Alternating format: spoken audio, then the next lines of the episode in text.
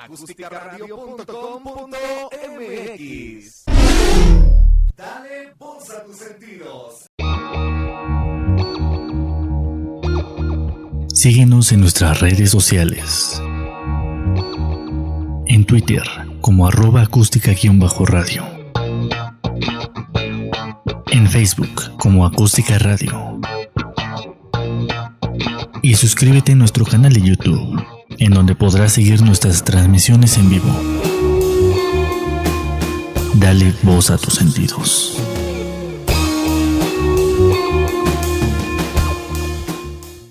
Muy buenas tardes, ¿cómo estamos?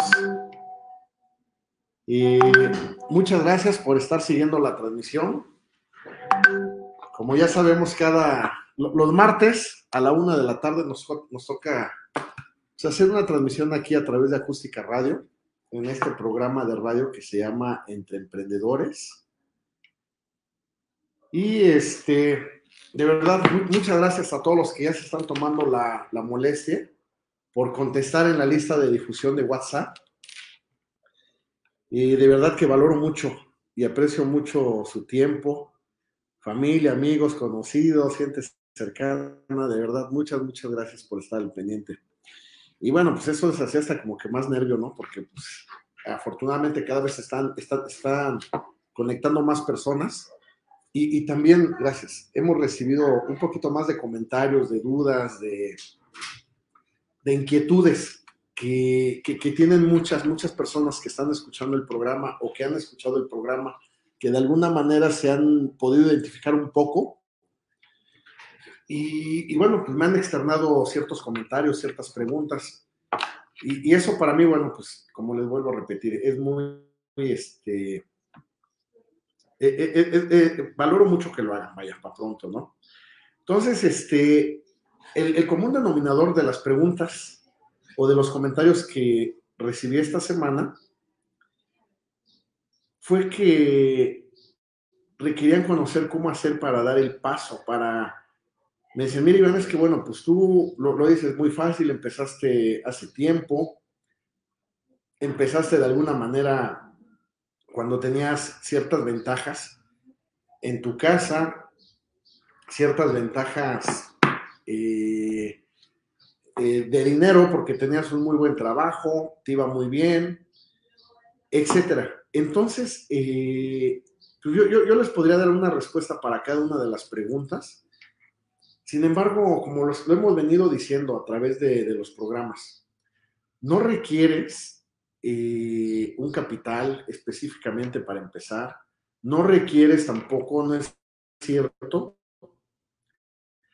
que tengas que renunciar a tu trabajo para poder empezar tu negocio, tu proyecto, si es que estás trabajando el día de hoy, si es que eres un empleado.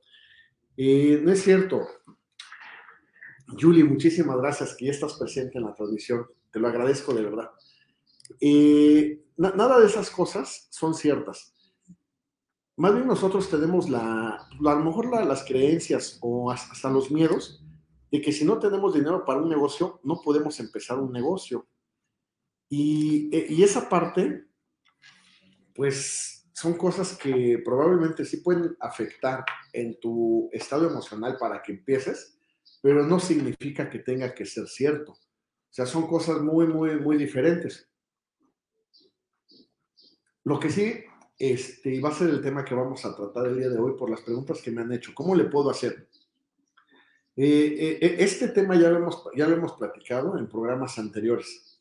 ¿Cuáles son las facetas o los pasos o qué hay que hacer para convertirnos de empleados a emprendedor? Eh, como yo se los había comentado en su momento, en mi caso muy personal, yo sí tenía un trabajo, eh, me iba muy bien, me iba excelentemente bien, tan así que mi familia, mis papás, no querían que renunciara a ese trabajo porque decían que, este, ¿para qué le buscaba más, no? Cinco patas al gato, como dicen por ahí. Dicen, mira, pues tú ya estás muy bien en tu trabajo, tienes un buen sueldo, haces lo que te gusta hacer, lo que estudiaste, eh, eh, es, estas personas son muy buenas contigo. Ay, muchísimas gracias, Hey, por tus comentarios. Pues bueno, yo quisiera que todo el mundo ya se pusiera a emprender, ¿verdad? Es, en el fondo, en el fondo, ese es uno de mis más grandes deseos. México requiere de emprendedores como tú.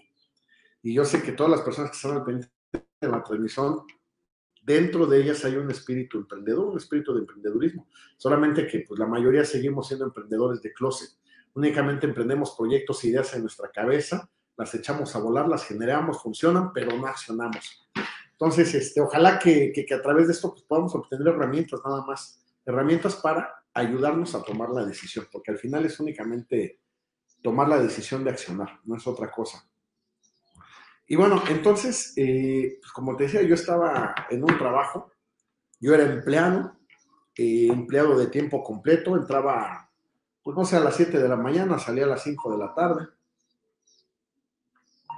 6 de la tarde, desconozco. Pero lo que sí era cierto que, como ya lo hemos mencionado mucho, algo dentro de mí no me permitía estar contento conmigo en ese trabajo. ¿Por qué? Porque yo quería desarrollar cosas, quería yo hacer más cosas, quería de alguna manera no tener un horario fijo de trabajo, no me gustaba, nunca me gustó esa parte. Tampoco me gustaba, pues, en cierto modo, la autoridad. Tener un jefe inmediato a quien le tengas que rendir cuentas y tengas que estar escondiéndote si cometiste un error y vivir con ese, esa incertidumbre y muchas veces está ese miedo de que la regaste y se van a dar cuenta del error porque el error le va a costar dinero a la empresa, a tu lugar de trabajo, pues tampoco me gustaba, no me gustaba sentirme que me iban a regañar. Esa es la verdad. Entonces no me gustaba tener una, autoridad encima de mí, un jefe, ¿no? Era algo que yo no disfrutaba. Y también yo recuerdo mucho que, pues a lo mejor después de 5, 6, 7, 8 años de trabajar en la misma empresa, ya había yo generado ciertos días de vacaciones. Pero al principio, a lo mejor los primeros tres años, donde te dan primero seis días, luego te dan siete, luego te, te dan ocho. Eh, como yo trabajaba de lunes a sábado, algo que no me gustaba era pues, trabajar los sábados, porque no podía yo salir de fin de semana, irme a provincia, un ejemplo, o irme a la playa, o irme a algún lado. Porque yo salía el sábado a las dos de la tarde y eso rompía con todo mi fin de semana. Entonces yo me acuerdo que los pocos días de vacaciones que yo tenía al año, a los dos años, a los tres años que entré a trabajar, pues esos días de vacaciones yo los usaba para salir los sábados. En mi caso luego me gustaba mucho ir a los partidos de fútbol americano estudiantil, estudiantil en México, y son los sábados. Entonces, esos días los usaba, metía yo vacaciones para ir a ver los Juegos de América. Y pues no era padre porque yo no usaba los las vacaciones para irme a descansar una semana o semana y media. Lo usaba para que intermitente pudiera yo tener como que cierta, cierta facilidad de salir en, horarios que no eran, que, no eran eh, horarios que, que, no eran para descanso. ¿Por qué? Porque no me iba de miércoles a domingo, de martes a domingo, de jueves a domingo. Entonces, eso tampoco me gustaba, no me gustaba trabajar los sábados porque rompían con los planes que yo tenía. Entonces, eso dio pie a que yo empezara a buscar cómo hacer esa transición de empleado a emprendedor. Ya te he platicado, yo no tenía bien definido lo que significaba ser emprendedor, pero sí tenía bien definido que no me gustaba ser empleado. Entonces, eh, empecé a ver, yo, en ese tiempo me preocupaba muchísimo que no me corrieran, porque decíamos, o, la creencia que muchos tenemos, ¿no? ¿Sabes qué? Es que si te corren ya no vas a poder sacar tu crédito de Infonavit y nunca te vas a hacer de una casa.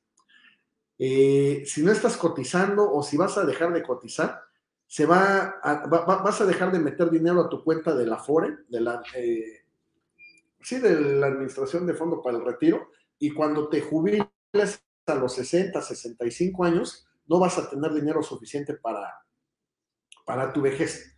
Entonces, eh, esas dos cosas eran las principales por las que yo estaba amarrado a un trabajo. Porque si dejaba de cotizar en Infonavit, iba a ser imposible sacar mi casa, sacar un, un crédito para obtener una vivienda. Y la otra, que no iba yo a tener dinero suficiente en la FORE para cuando me jubilara. Eh, en mi caso, yo me después, con el paso del tiempo, me di cuenta que, bueno, eh, yo quería una casa un poco más grande, una casa un poco de, más cara, de más valor, y no alcanzaba mi crédito Infonavit. Sí me ayudó, fue, fue parte de, le llaman apoyo Infonavit, pero tuve que recurrir a una institución bancaria para que me otorgaran el crédito de mi casa. ¿A qué voy con esto? En mí se rompió la creencia de que requieres tener Infonavit para tener una casa. Eso no es cierto. En mi caso, yo te puedo aconsejar, lo que requieres tener es un excelente historial crediticio, manejar excelentemente una tarjeta o dos o tres o las que tú quieras de crédito y que puedas tener ingresos, eh, ¿cómo vamos a ponerle un nombre? Que, que tu cuenta de banco tenga entradas y salidas suficientes como para que cualquier institución bancaria vea que tú no necesitas un crédito. Recuerda que los créditos bancarios son para las personas que no lo necesitan. Después vamos a platicar de esa parte de la educación financiera. Pero bueno, entonces, en conclusión, la, casa, cuando yo decido adquirir una casa, el 30% fue apoyo Infonavit, el 70% fue el crédito hipotecario real bancario de instituciones privadas. ¿Qué hubiera pasado si yo no tengo Infonavit? Bueno, pues el únicamente me me, iba a pedir que tuviera ingresos más altos. ¿Cómo puedo generar ingresos más altos en mi cuenta sin tener Infonavit para que pueda yo sacar mi casa? Ah, bueno, pues conviértete en un emprendedor, sal del closet.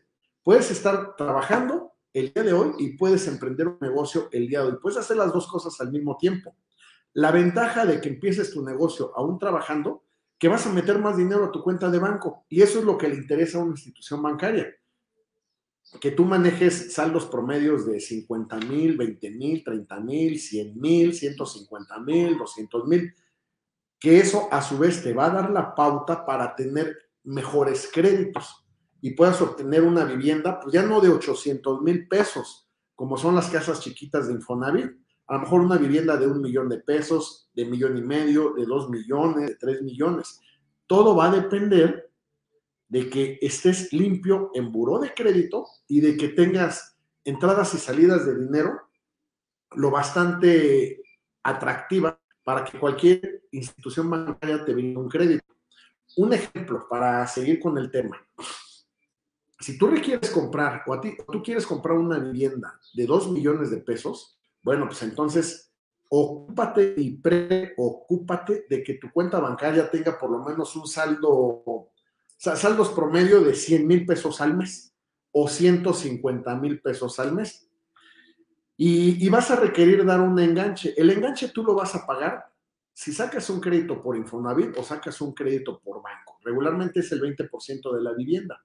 Bueno, pues entonces vas a ocupar tener 400 mil pesos en cash para darlos como enganche de tu casa de 2 millones y un, un saldo promedio de 100 mil pesos en tu cuenta de banco. A lo mejor tú podrás decir, bueno, es que esas cantidades son muy altas, yo no las tengo. Hoy no las tienes, pero vas a, vas a obtener las herramientas para generar dinero a través de los consejos o de las pláticas que damos. No, no damos consejos a nadie. No somos una institución que dé consejos ni que dé sugerencias de nada por el estilo. Simplemente te platicamos nosotros cómo lo hicimos. Si tú quieres hacerlo, lo puedes hacer y puedes comprarte esa vivienda y entonces eso te libera de la creencia de que requieres tener Infonavit o seguro social. Y luego me, dicen muchos que entonces no voy a tener dónde, dónde atenderme si me pasa algún accidente. Ok, estamos de acuerdo. Eh, el seguro social es bueno porque te puede cubrir cualquier enfermedad, cualquier accidente como institución médica. Pero bueno, la alternativa son los gastos de seguros los, seguros de gastos médicos mayores. A lo mejor vas a pagar 15 mil pesos al mes dependiendo de tu edad, pero lo que sí vas a obtener, pues vas a tener la seguridad, te vas a quitar el miedo de que si tienes un accidente, el seguro de gastos médicos mayores te lo puede cubrir. ¿Qué no te va a cubrir tu seguro de gastos médicos mayores? Es una gripa. Eh, a lo mejor alguna infección del estómago, a lo mejor este, todo ese tipo de enfermedades enfermedades que son comunes y que son al día, que son el pan de cada día, pues no, no, no te va a cubrir porque la consulta sí, a lo mejor te va, vas a tener que pagar 200, 300 pesos por una consulta en un doctor privado y vas a tener que comprar tus medicinas. Pero bueno, seamos honestos, la medicina hoy en día para la gripa es muy barata. Puedes irte a un doctor de similares que creo que cobran 20 pesos o 30 pesos la consulta y vas a gastarte 200 pesos en medicina. Y ya con eso vas a quedar cubierto en este tipo de enfermedades eh, que son infecciones comunes, en vías respiratorias, en garganta, en el estómago, en vías urinarias, urinarias, etc.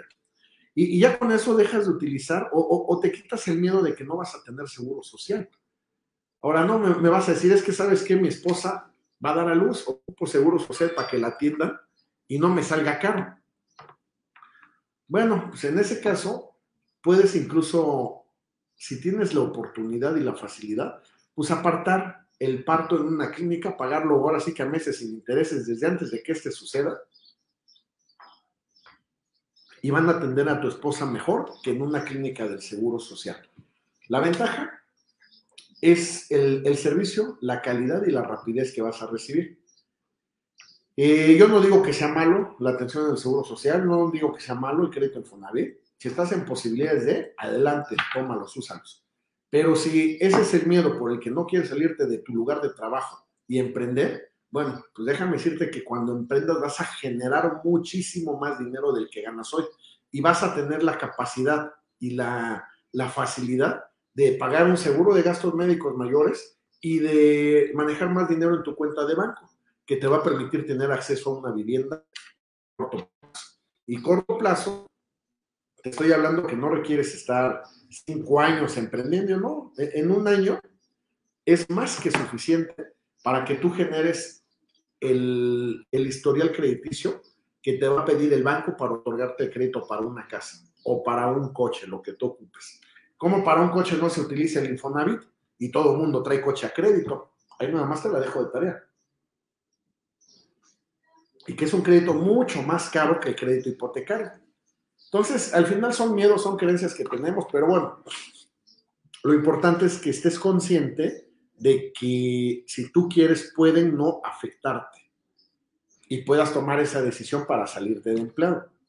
Eh, acuérdate que si vas a quedarte como empleado, pues vas a estar trabajando por lo menos hasta los 60 años de tu vida.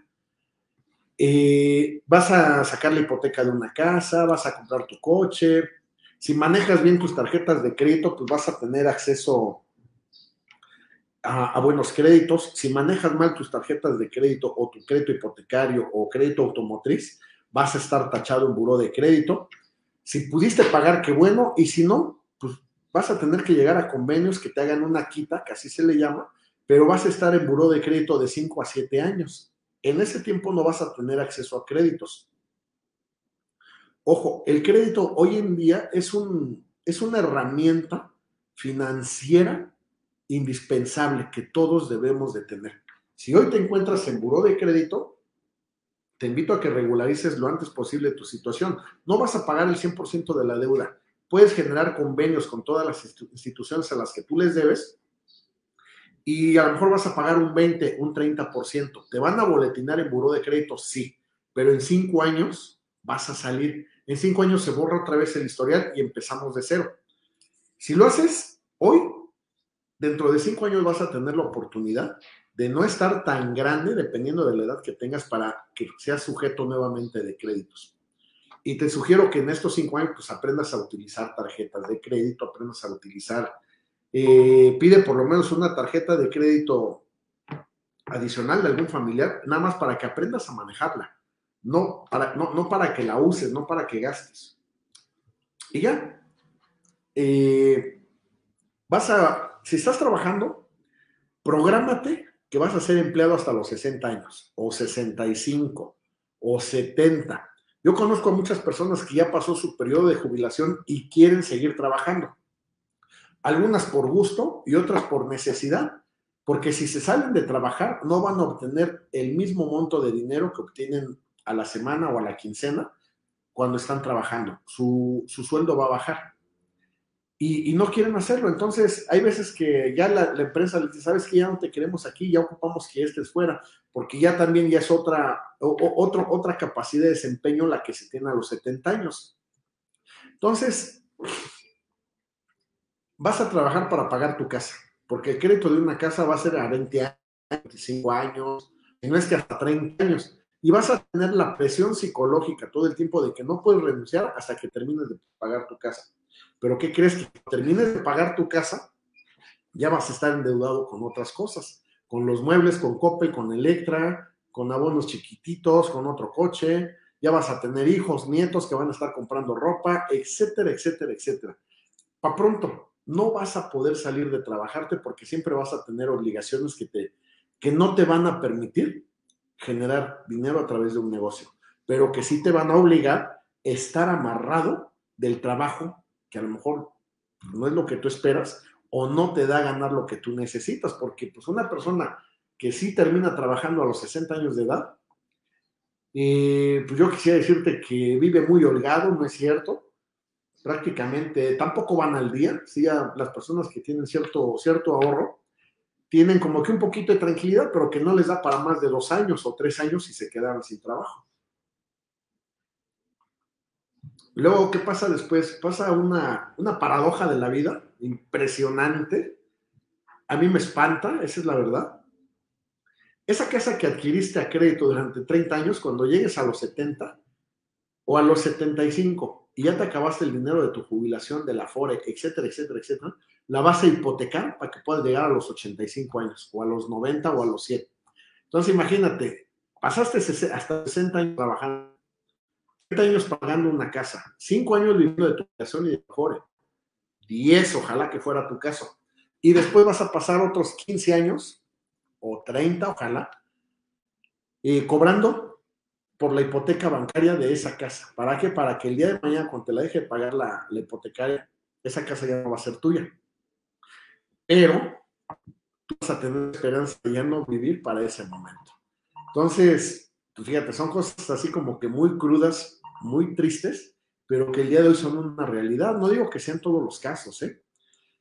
eh en conclusión, ningún empleo, ningún empleo puede hacerte rico y menos libre. Así me digas que estás trabajando como gerente de operaciones, como director de operaciones, como director de mercadotecnia en la mejor empresa transnacional que pueda haber, sigue siendo un empleado. Y ningún empleo te va a hacer rico y libre. Son cosas que van de la mano. Puedes ser rico, pero vas a tener que estar trabajando 48 horas a la semana, cuando menos no vas a ser libre, no vas a tener tiempo para ti, para tu esparcimiento, para disfrutar de ese dinero que ya que, ganas en ese lugar. El chiste es que seamos ricos y libres y ningún empleo te lo va a dar. Acuérdate que tú como empleado, tú vendes tu tiempo, tú le estás vendiendo tu tiempo de vida a una empresa o a una institución gubernamental o a un negocio o a un taller, a lo que tú quieras. Tú vendes tu tiempo. Desafortunadamente, en este universo en el que nos encontramos hoy, pues no puedes generar más tiempo como para poner un negocio alterno. El día tiene 24 horas y de esas 24 horas, pues tienes que descansar por lo menos 6 horas. Dicen por ahí 8, ¿no? lo que te da. Pero mínimo, mínimo, pues tienes que descansar 6 horas porque si no, tres más a todo. Entonces, este, si estás como empleado, solamente me gustaría que estés consciente de que esta es la verdad. Tú vendes tu tiempo y no puedes generar más tiempo. Tu empleo no te va a hacer rico y libre. Y vas a requerir trabajar mínimo a los 60 o 65 años para pagar tu casa, tu coche, etcétera, etcétera. Y después vas a hipotecar, hipotecar tu casa para sobrevivir. Esa es una realidad de los empleados el día de hoy. Y, y bueno, luego viene por ahí, te puedes convertir en autoempleado. ¿Qué pasa? Aprendiste el oficio, estuviste trabajando en una empresa donde se fabrica maquinaria y aprendiste el oficio de soldar o, también de fabricar el mismo producto donde tú estabas trabajando.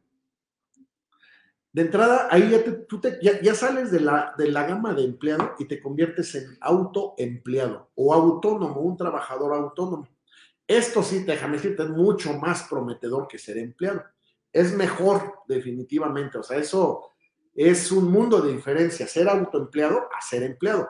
Ya como autoempleado tú ya eres un emprendedor. Eh, ya, ya, diste los primeros pasitos para convertirte en un emprendedor, en un empresario. Pero todavía no lo eres. ¿Por qué? Porque eres esclavo de tu propio negocio. Ojo, tú como autoempleado no posees un negocio, posees un empleo con forma de negocio. Ojo, esto siempre lo hemos rayado cada vez que tocamos este tema, porque luego nos engañamos. A mí me pasó, yo viví autoengañado muchísimo tiempo, muchísimos años. Yo me las daba de emprendedor, creo que hasta de empresario, cuando era yo un autoempleado. Y, yo decía que era normal porque pues yo era el, mejor esclavo del trabajo de este negocio, era yo. O sea, tenía yo que estar 20 horas trabajando. Yo me acuerdo que ya tenía yo incluso colaboradores, a lo mejor ya había 10, 12, 15 trabajadores conmigo. Tenía yo que generar para, obviamente, pagar nóminas, pagar proveedores, pagar seguro social, pagar impuestos, etcétera. Y yo me las daba afuera de, o toda la gente me veía, ¿no? Como que yo era muy emprendedor, yo era muy empresario, o, me estaba convirtiendo en un empresario, que el negocio iba jalando muy bien. No es cierto. Yo no tenía un negocio, tenía un empleo. Yo, yo, bueno, y a veces y a veces no, o sea que estaba yo peor todavía, ¿no? Tenía un, empleo que tenía forma de negocio por afuera, pero yo dejaba de trabajar en este negocio, el negocio dejaba de generar dinero. Así de sencillo, esa es la realidad del autoempleado. Cuando el autoempleado deja de trabajar, deja de generar dinero. Eh, sin embargo, lo bueno de todo esto, que es, eh, ser autoempleado es como que el paso intermedio para convertirte en emprendedor. Si tú como autoempleado en este negocio que no es un negocio, empiezas a generar un sistema, empiezas a, delegar, empiezas a dejar de ser la víctima de tu trabajo, mientras tú vayas, mientras tú sigas pensando que nadie te comprende, que, tú eres el único que trabaja, que gracias a ti el negocio se está dando, etcétera, etcétera, etcétera, pues sigues pensando como empleado. Lo único que hiciste fue salirte y, registrar más ganancias en tu cuenta bancaria. Ves pasar más dinero, pero el dinero no permanece, no se queda. El dinero no lo disfrutas en vacaciones, no lo no traes un coche del año, al contrario, cada vez traes coches más viejos. no, no, inviertes en ti, no inviertes en más conocimiento, en actualizaciones, no inviertes ni siquiera en, pues a lo mejor en cosas para, para parte física, un gimnasio, aprender a tocar guitarra, idiomas, no sé, no inviertes en nada de eso. Pero sí, obviamente tus, tus movimientos mensuales suben a 50 mil, a 100 mil, a 200 mil, a medio millón de pesos mensuales. Pero sigues estando dentro de la operación y sigues siendo el director de todo tu negocio. Si tú no asistes a trabajar, nadie sabe qué hacer. Entonces, bueno, pues no hemos delegado, no hemos sistematizado. Todas las tareas que a ti te corresponde hacer son las que tienes que dejar de hacer. Eso ya tienes gente, pero resulta que cuando nosotros estamos en este rol de autoempleados y por primera vez empezamos a desfilar, a ver desfilar miles o cientos de miles de pesos por nuestra cuenta, creemos que, ya lo hicimos, creemos que vamos muy bien. Y no es cierto. Yo te puedo decir que es el momento en el que peor estamos, porque eres un autoempleado que no alcanza a ver más allá de su nariz.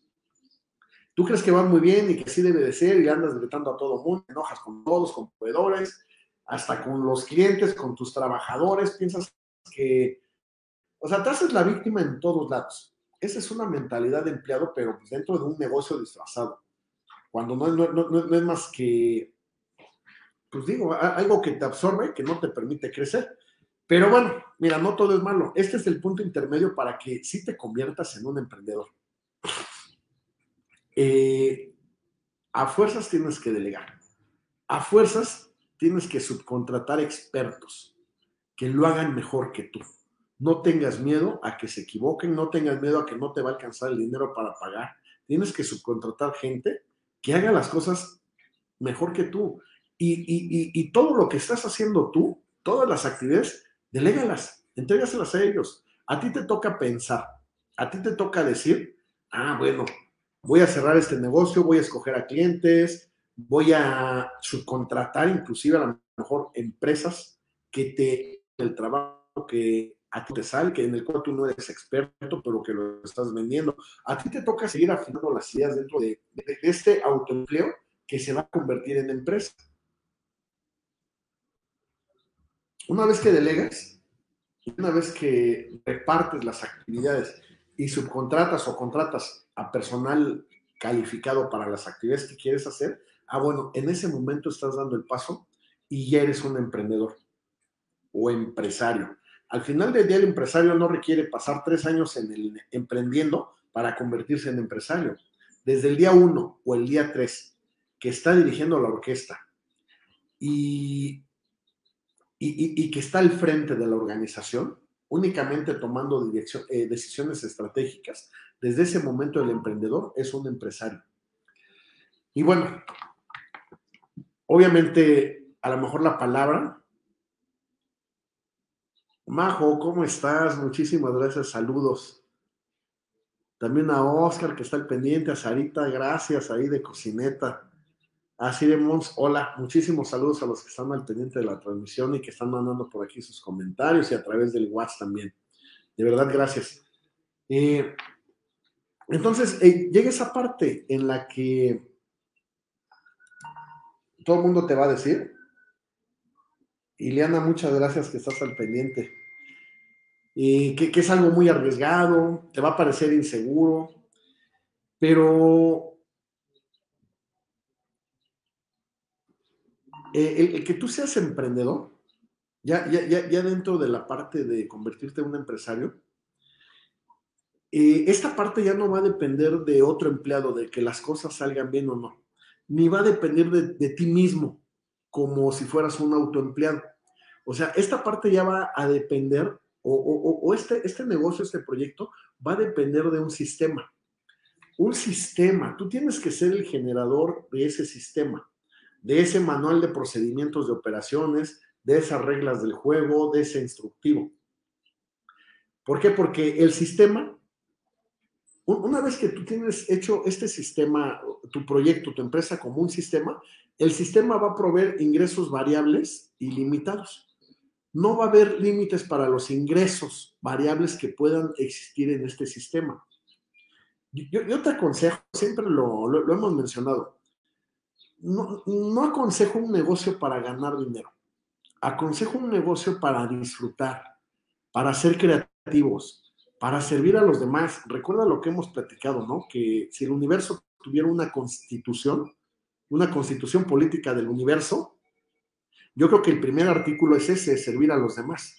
Para eso sí te puedo aconsejar que tengas un negocio, para disfrutarlo, para ser creativos, para servir a los demás. Y si esto no ocurre, mm, no creo que sea muy sano que empieces con tu negocio. Si vas a hacer un negocio solo por ganar dinero, pero vas a olvidar toda la parte creativa, la parte de la pasión, de, hacer lo que te apasiona hacer, lo que te gusta hacer, siempre y cuando subrayado para servirle a los demás, ah, bueno, pues te va a ir muy bien. Si no, mira, dicen por ahí que este, bueno, no te iba a decir un dicho que no va, pero no se te va a dar. Cuando tú pones por delante servir a otros a través de tu creatividad y de tu pasión, todo lo demás va a llegar solito. A mí me ha tocado ver de manera personal muchos proyectos, muchos negocios, los cuales a lo mejor tienen el capital para invertir, tienen todo, infraestructura, dinero, activo humano, activos materiales, todo. Empiezan los negocios y no jalan, no funcionan. Y me ha tocado ver la otra cara de la moneda, como muchos emprendedores empiezan sin nada y, las cosas se les van dando. Cuando creen que ya no pueden, llega algo, les abre, les cierran una puerta y se les abre una ventana. Les cierran esa ventana y se les abre el garaje. O sea, siempre empieza a ocurrir algo para que vaya dándose las cosas con un emprendedor, con un espíritu de servir a los otros. Y sí me ha tocado conocer a las dos, las dos partes. Grandes proyectos, chicos, medianos, grandes, con la inversión necesaria para empezar, por lo menos seis meses, y que no duran. Y me ha tocado proyectos muy pequeños, inclusive, donde el emprendedor no tiene que caerse muerto, pero dura. Y son los proyectos o las grandes empresas que el día de hoy perduran.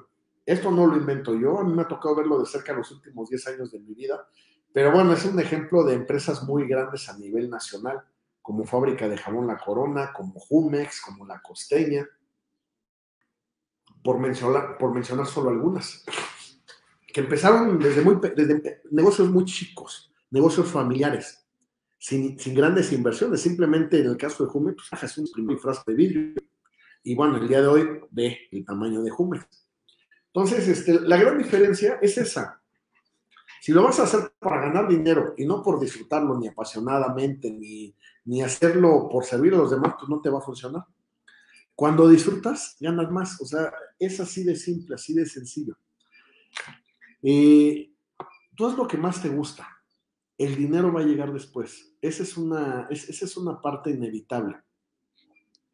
Siempre y cuando lo hagas buscando tu, la, la, satisfacción propia y ajena. Tienes que no solamente pensar en ti, estar enfocado en ti. Todo el tiempo tenemos que estar pensados, pensando en la parte, en la parte de enfrente. Llámale clientes, llámale proveedores, llámale colaboradores. Y bueno, pues si tú ya estás el día de hoy como empresario, como emprendedor, si ya empezaste, ¿en qué rol estás tú? Sigues como empleado, ya sabemos lo que va a pasar. Estás como autoempleado, estás como emprendedor. ¿En qué parte del emprendedor estás? ¿En, en qué momento te encuentras tú?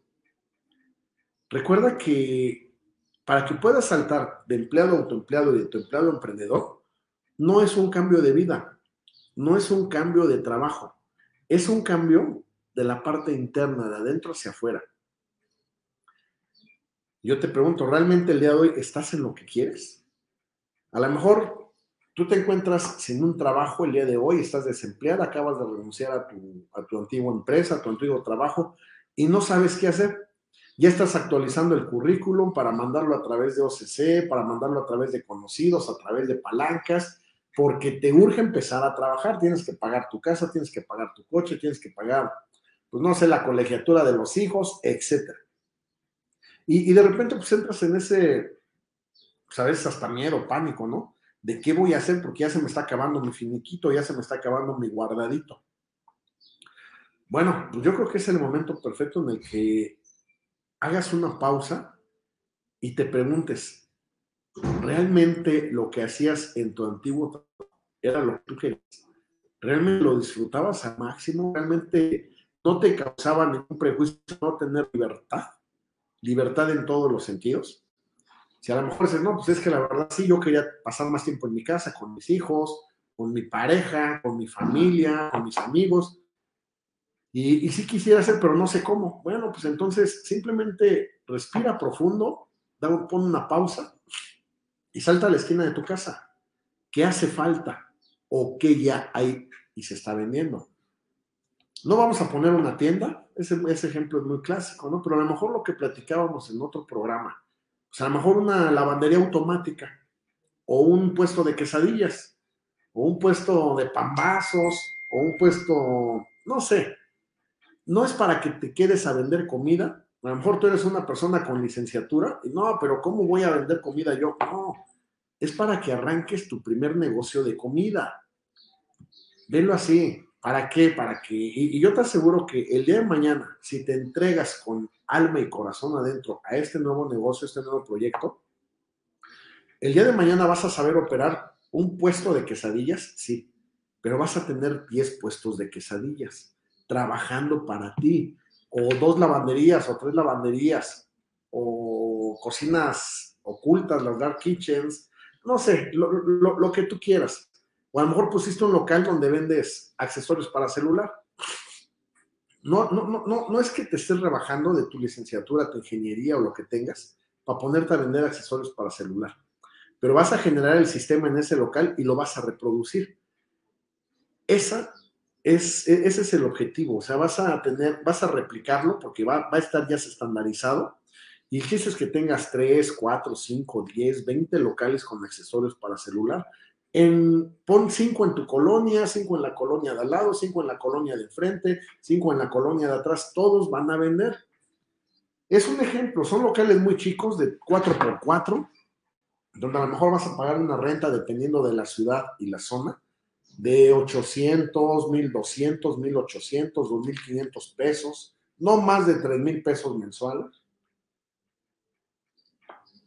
Pero a lo mejor puedes encontrar una oportunidad muy buena con un local de 1200 pesos en 4x4, donde puedes poner perfectamente un puesto de quesadillas, un vender accesorios para celular, una pastelería y no para que te pongas a hacer pasteles, simplemente ve, compra los pasteles hechos y tráelos para acá. Eh, o no sé, a lo mejor este, un negocio muy pequeño de comida rápida, o lo que está muy de moda últimamente, pues a lo mejor ese espacio tal para que refrigeradores, estufas, y puedas vender X cantidad de alimentos y de marcas a través de aplicaciones delivery. Llámale Didi, llámale Rappi y llámale Uber. ¿Quieres regresar a tu trabajo o arriesgarte ahorita que ya estás sin empleo y aventarte al ruedo? ¿Qué vas a perder? Nada. El poco o mucho dinero que vayas a perder, lo vas a perder siempre y cuando tú creas que no va a funcionar, siempre y cuando tú entres con miedo. Pero si tú entras con la determinación a través de tu sentimiento y de tus acciones para que se genere un negocio, pues lo vas a lograr, va a haber resultados. No necesariamente tienes que estar ahí 20 horas al día en tu negocio, no. Desde el día uno, enfócate en lo que requieres, en lo que, en lo que quieres hacer. Ah, pues voy a poner un puesto de quesadillas en un local de 4x4. Ya, ya tengo el local, ya lo encontré. Perfecto. Pues contrata a alguien. No te pongas a echar tú las tortillas, porque te va a pasar lo que me pasó a mí hace muchos años. Yo quería soldar, yo quería armar, yo quería desarmar, casi casi yo quería maquinar piezas, yo quería vender, yo quería diseñar, yo quería hacer todo. ¿Por qué? Porque a lo mejor tenía miedo de que no funcionara, pero me, gustaba sentirme importante e indispensable. ¿Por qué? Porque era mi negocio. Pues no, e, esa mentalidad no me funcionó porque me convertí en esclavo del negocio durante muchos, muchos, muchos años. Que no te pase a ti. Si vas a empezar con un puesto de quesadillas, ya, con una, una cartulina pegada allá afuera, se solicita este, persona para comer, que te sepa hacer gorditas, quesadillas, garnachas, pambazos, etc. Y empieza a trabajar con ella. A lo mejor tú vas a ser responsable, responsable de ir por las compras a central pastos, seleccionar proveedores, de pues, ver los recorridos, si te vas en taxi, si te vas en bicicleta, si te vas caminando, si te vas en, en auto propio, etc. Tú tienes que estar ideando números. Y abre tu negocio mañana, como lo tengas, con un comal, con una estufa, con un quemador, con un fogón. Ábrelo mañana y encárgate de, que, de tener una propuesta de valor en ese negocio, en ese, en, ese producto. No sé, hablando de quesadillas que estén bien servidas, que estén de buen sabor, que las salsas sean ricas, especialízate tú a través de la persona que contrataste en eso que eso, que, el cliente que lo pruebe se quede con la, con la satisfacción y sobre todo la idea en su cabeza, su semilla, una semilla plantada en su, en su mente de que va a regresar porque le gustó. Esa sí va a ser tu chamba. Entonces, puedes empezar cuando tú quieras. Recuerda, lo importante de ser empleado, autoempleado, emprendedor, que vayas brincando estas facetas, es que los negocios trabajen para ti ya sea el puesto de quesadillas, el puesto de jugos, el, local accesorios para celular, el, local donde ponen uñas. A lo mejor quieres estudiar poner uñas, poner un local, está bien, estudialo porque, porque por gusto, pero no por obligación de que vas a estar metida ahí en ese local. Contrata expertos. Más yo te diría que si quieres poner un negocio de uñas, búscate local, habilítalo, contrata personal y administra no es lo mismo administrar que ser parte de la operación. Administrar, pues es simplemente ver los ingresos, las entradas, las salidas. Y el día de mañana, pues alguna de estas personas va a hacer el reporte de entrada, salidas y nada más te lo va a mandar a tu celular mientras tú estás en la playa, porque se trata de que todos estos proyectos al final del día, como lo haces pensando para en alguien más, se va a regresar todo y van a trabajar para ti. Eh, yo, creo que esa es la parte, ¿no? O sea, tu talento, recuerda, tu talento, tu creatividad, ese es el talento, el recurso más importante que tenemos hoy en día. Y bueno, eh, ya, ya, empezaste, ya pusiste tu negocio, tu empresa, ¿qué sigue hoy? Para que puedas adquirir eh, trabajo, el día de hoy dependemos de dos cosas, de tu talento y de los proyectos o los productos o servicios que tú requieras vender. Talento y productos. Tú vas a elegir, a elegir tus horarios, tú puedes elegir tus clientes, tú puedes elegir incluso qué proyectos hacer. Un ejemplo, a lo mejor en, en uñas. No, es que yo quiero uñas de este tipo, con este tipo, con este tipo. Ah, bueno, pues tú puedes escoger si, sea, tú las quieres hacer o no te va a dejar suficiente dinero por el tiempo que vas a invertir en los materiales. Ah, sí, ah, lo hago. No voy a salir igual que los otros y me voy a tardar más, pues entonces no lo hagas, así de sencillo. Tú vas a elegir los horarios, tú vas a elegir a los clientes, con qué clientes trabajar. Hay clientes, dependiendo del tamaño de tu negocio, que se les van a olvidar las políticas de tu, de tu empresa te va a decir, oye, pero esto quedamos que me lo ibas a pagar hasta que lo tuviera aquí. No, no es cierto, esto se paga antes de que salga de aquí. O a lo mejor va a haber clientes en el puesto de quesadillas que te van a decir, ¿sabes qué? Este, eh, déjame las fiadas, regreso en la quincena. Bueno, pues ya tú de tomas la decisión si quieres tener clientes que pidan fiado o simplemente quédate con los clientes que te van a pagar al día. A lo mejor cuando tú vas a Central de Abastos no creo que pidas fiado, pero tú vas a elegir, a eso nos referimos. Eh, eh, elige tu cartera de clientes, elige a las personas a las que les vas a servir a través de tu, negocio. Entonces, si acabas de salir de una empresa o te despidieron, pues fácil, contrátate a ti mismo. Recuerda que tu talento es el recurso más valioso que tienes. Y si el tiempo, mucho poco, estás trabajando o ya no, lo inviertes para generar un negocio alterno, bueno, pues estás haciendo la mejor inversión de tu vida, porque eso te va a permitir el día de mañana o cuando tú armes tu sistema, tener libertad. Y no solamente libertad eh, de tiempo, sino también libertad financiera. Que al final del día, pues para allá vamos todos. Como yo, yo te había dicho en su momento, para mí la definición de empresario, y coincido por ahí con el autor de un libro de Mente Millonaria, si no mal recuerdo, Dice, el empresario es aquella persona que le resuelve el problema a otras y a cambio de eso recibe dinero. Entonces, bueno, pues no temas o, no dudes que a través de lo que vas a hacer vas a obtener libertad financiera el día de mañana. ¿Cuándo te va a ofrecer tu negocio libertad financiera? Va a depender de ti. Puede ser en tres meses, en seis meses, en un año, año y medio. No te vayas, dependiendo del tamaño, a más de año y medio, de dos años. Se supone que un negocio en dos años ya tuvo que haber recuperado la inversión que se utilizó para ponerlo. A lo mejor hoy, hoy en México hay una situación ahí como que adversa. Eh, yo alcanzo a percibir como que una falta de liquidez en todos los sectores de la sociedad. Eh, llama a la industria minera, automotriz, metal mecánica, de alimentos, en todas.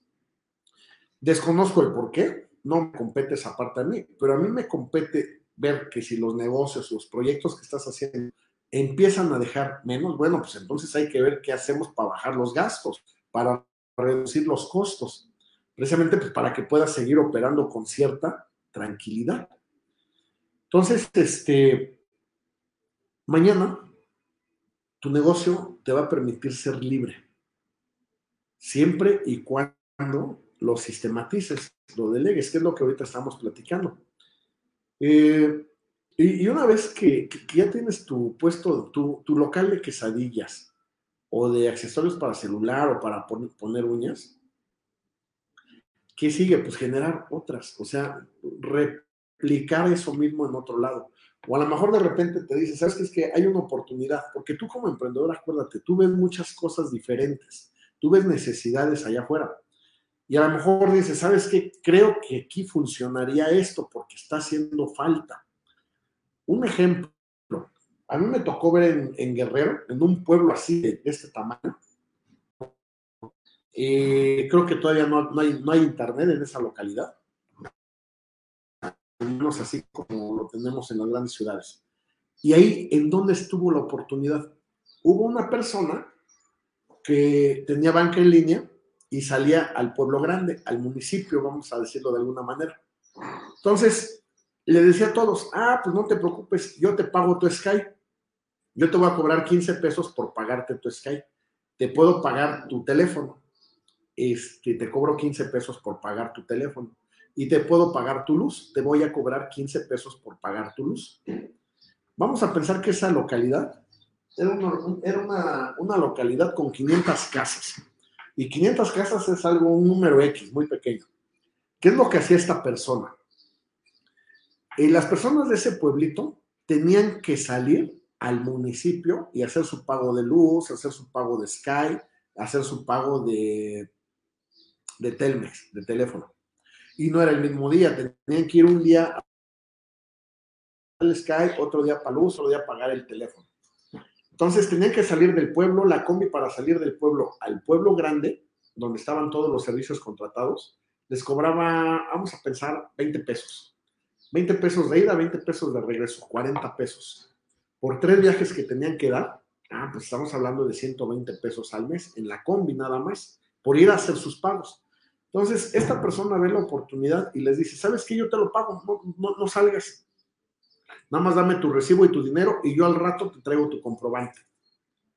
Entonces, esta persona, y les cobraba 15 pesos por cada servicio, 45. Pues estaba perfecto. Ponle que pagaran 50 cuando hay que pagar 120. Está perfecto. Ya no se molestaban en ir, ya no tiempo. Y esta persona lo que hacía, se iba al pueblo grande con todos los recibos de todas las casas o de la mayor parte de casas que se pudiera, hacía todos sus pagos en banca en línea, depositaba dinero en el banco a su cuenta, hacía todos sus pagos y regresaba con los comprobantes. obviamente llevaba su impresora, se podía imprimir. Y regresaba por la tarde y a todo el mundo le entregaba su comprobante de pago. Imagínate que eran 500 casas, pero bueno, ya no te voy a decir que 500 casas, 100 casas a la semana, por 50 pesos que cobraba por cada casa, bueno, pues eso era lo que esta persona empezó a generar. Y era una cantidad de 5 mil pesos a la semana. Dime si no es un excelente proyecto, donde únicamente tiene que a lo mejor ausentarse o invertirle seis horas en un día para recolectar todos los recibos, el dinero, para salir de ese pueblo tomar su combi, irse al pueblo grande, depositar en el banco, hacer los movimientos, imprimir y regresar. Y 5 mil pesos a la semana, de 100 casas de las 500 que había en este pueblo, en esta localidad. Quiere decir que semana a semana a semana, esta persona podía generar 5 mil pesos a la semana. Entonces, tú como emprendedor, si ya te convertiste en empresario, si ya tienes tu proyecto, tu negocio, tu, lo, que tú hayas decidido tener, tenemos de dos sopas. Ahora, ¿qué sigue la responsabilidad? Uno, replicarlo. Y dos, seguir generando nuevos proyectos, nuevas ideas, seguir viendo la necesidad allá afuera. Porque solamente nosotros como emprendedores detectamos necesidades allá afuera. Muchas personas no las ven, pero nosotros sí. Porque nosotros, recuérdalo, tenemos esa, e, e, esa virtud desarrollada de, donde hay obstáculos, nosotros no vemos obstáculos, vemos oportunidades. Nosotros como emprendedores siempre tenemos la antítesis al sinónimo de crisis, ¿no? Todo el mundo se espanta con las crisis. Para nosotros las crisis es una época de oportunidad. ¿Por qué? Porque abrió revuelto ganancia de pescadores. ¿Quién eres tú? ¿Eres de los pescadores? O eres de los que están esperando a que el río deje de estar revuelto, que se aclare para poder agarrar un pescado, ¿no? Entonces, este, e, esa es la parte yo creo que interesante de, todos nosotros, de,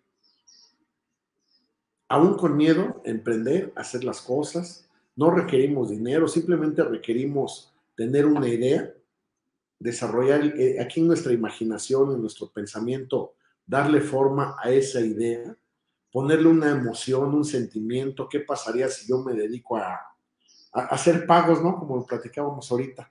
¿O qué pasaría si pongo un puesto de quesadillas aquí en la noche, en las, el- afuera de la casa? ¿Qué pasaría si pongo un- una fonda, un restaurante, un autolavado, un gimnasio? Para el negocio, el tamaño que tú quieras, va a haber un negocio al tamaño de tu capacidad. ¿Qué pasaría si lo haces? Bueno, pues vas a sentir una emoción y si sientes esa emoción, transmítela. Transmítela a alguien más y le vas a comentar, ¿sabes qué? Mira, pues es que quiero poner esto, esto, esto.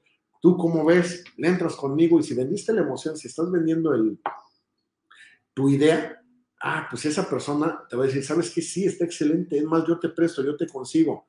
Tómame en cuenta, voy contigo, me subo a tu barco, me subo a tu tren. Y una vez que transmites esa emoción, ah, bueno, pues el siguiente paso es ponerle acción. Acción significa, aterriza todo en un papelito, vete a buscar la accesoria, vete a buscar los, la materia prima, y pon un letrero afuera de tu casa que diga se solicita señora para comer, o simplemente ve a ver el local donde quieres poner tu restaurante, tu gimnasio, tu autolavado, tus, lavanderías. Eso es acción. Pensamiento más sentimiento más acción. Te va a llevar a un resultado, indudablemente. No hay otra.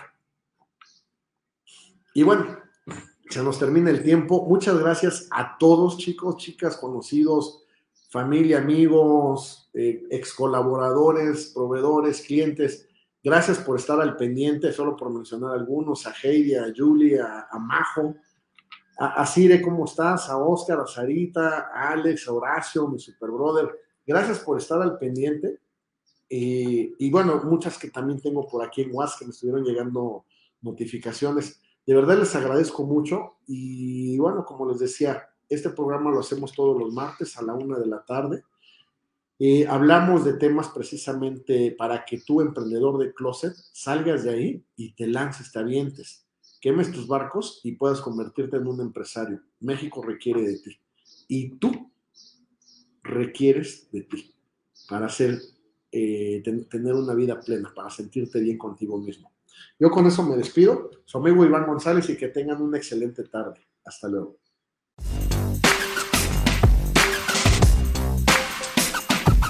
Busca Acústica Radio en Twitter y Facebook, donde podrás encontrar tips y recomendaciones para mejorar tu estilo de vida. Acústica Radio, dale voz a tus sentidos.